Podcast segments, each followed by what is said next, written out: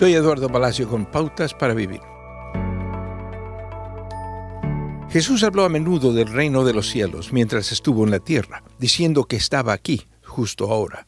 Entonces, ¿el reino de Dios es presente o futuro? La respuesta es, sí. Las enseñanzas de Jesús sobre el reino de Dios revelan que es un misterio. El reino vendría en dos etapas, primero con Jesús viniendo a la tierra para tratar con el pecado y luego con Jesús regresando al cielo en las nubes con gran gloria y poder. Podemos entrar en el reino aquí y ahora al nacer del Espíritu de Dios, entregando nuestros corazones para ser transformados.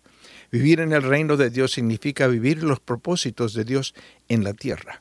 Jesús les dijo a sus discípulos, Donde quiera que vayan, prediquen este mensaje. El reino de los cielos está cerca. Sanen a los enfermos, resuciten a los muertos, limpien de su enfermedad a los que tienen lepra, expulsen a los demonios. Lo que ustedes recibieron gratis, denlo gratuitamente.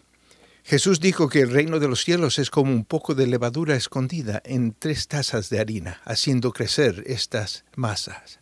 El reino de los cielos significa que los seguidores de Jesús hacen realidad la voluntad del Padre a través de sus vidas en la tierra, hasta que llegue el reino futuro. Vivir el reino es acción, ir por el, todo el mundo y hacer discípulos, sanando a los enfermos, liberando a los presos, alimentando a los hambrientos, expulsando toda clase de demonios y visitando a los solitarios. Acaba de escuchar a Eduardo Palacio con Pautas para Vivir, un ministerio de Guidelines International. Permita que esta estación de radio sepa cómo el programa le ha ayudado. Acompáñenos en la próxima emisión de Pautas para Vivir. Gracias por su sintonía.